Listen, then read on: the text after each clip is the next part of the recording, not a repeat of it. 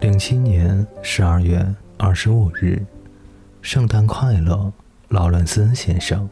我和托尼二十号开会，研究菜谱、烹饪的顺序，如何装盘、分配工作、定材料。二十一号、二十二号，材料陆陆续续的来齐了，开始归类摆放，开始归类摆放。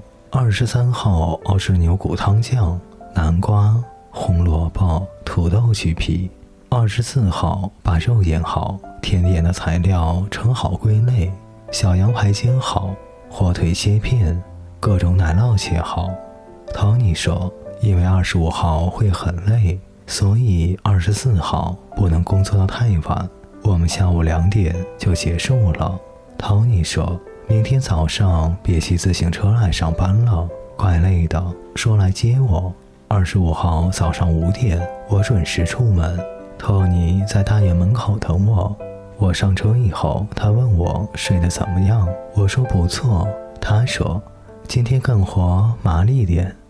到了厨房，看到我的工作区有一个盒子，上面有卡片，老板娘在上面写着“亲爱的，圣诞快乐”。里面是一瓶红酒，奔富三八九。这时，汤尼也从包里拿出一个包好的礼物，我很开心，说谢谢。打开一看，是一本法式烹饪的字典。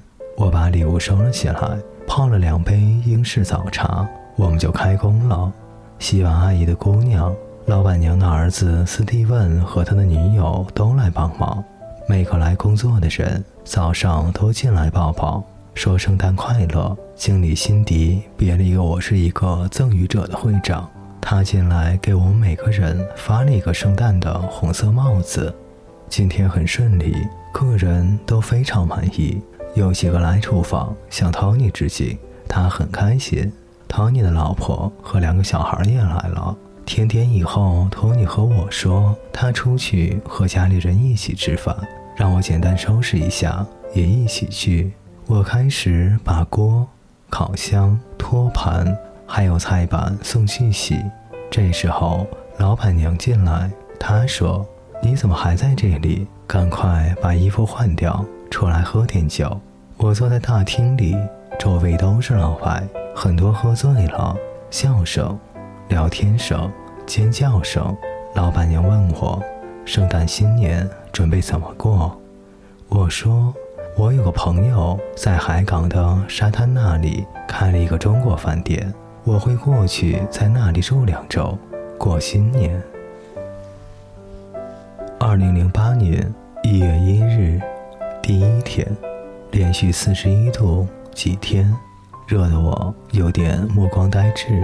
去海边冲浪的计划，由于拉肚子和没有找到同伴，而变成了看美少年冲浪和站在海里被海浪冲。夏天就很容易流鼻血和拉肚子。折腾到现在，我已经能用颗平常心对待这个问题，面无表情的跑厕所，从容不迫的卷厕纸。自从完成陪你度过漫长岁月一的书稿。又觉得一个字都写不出来了，就连看新年焰火时候的感动心情，心里暗暗想着，记住这感觉，回去写稿子。这样也在杂志上脱稿两次了。下午的时候，坐在院子里，阳光透过藤蔓枝骨，在地上投下斑驳的光影。戴上耳机看书，进入到文字里。很容易就忘记自己在哪里。有的时候戴上墨镜，穿着拖鞋去海边，海边的沙子像面粉一样细腻，光着脚在上面跑。沙滩上偶尔有当地人在冲浪游泳，风很大。有的时候把细沙吹起来，睁不开眼睛。和朋友沿着沙滩走，彼此都没有说话。不过觉得很舒服。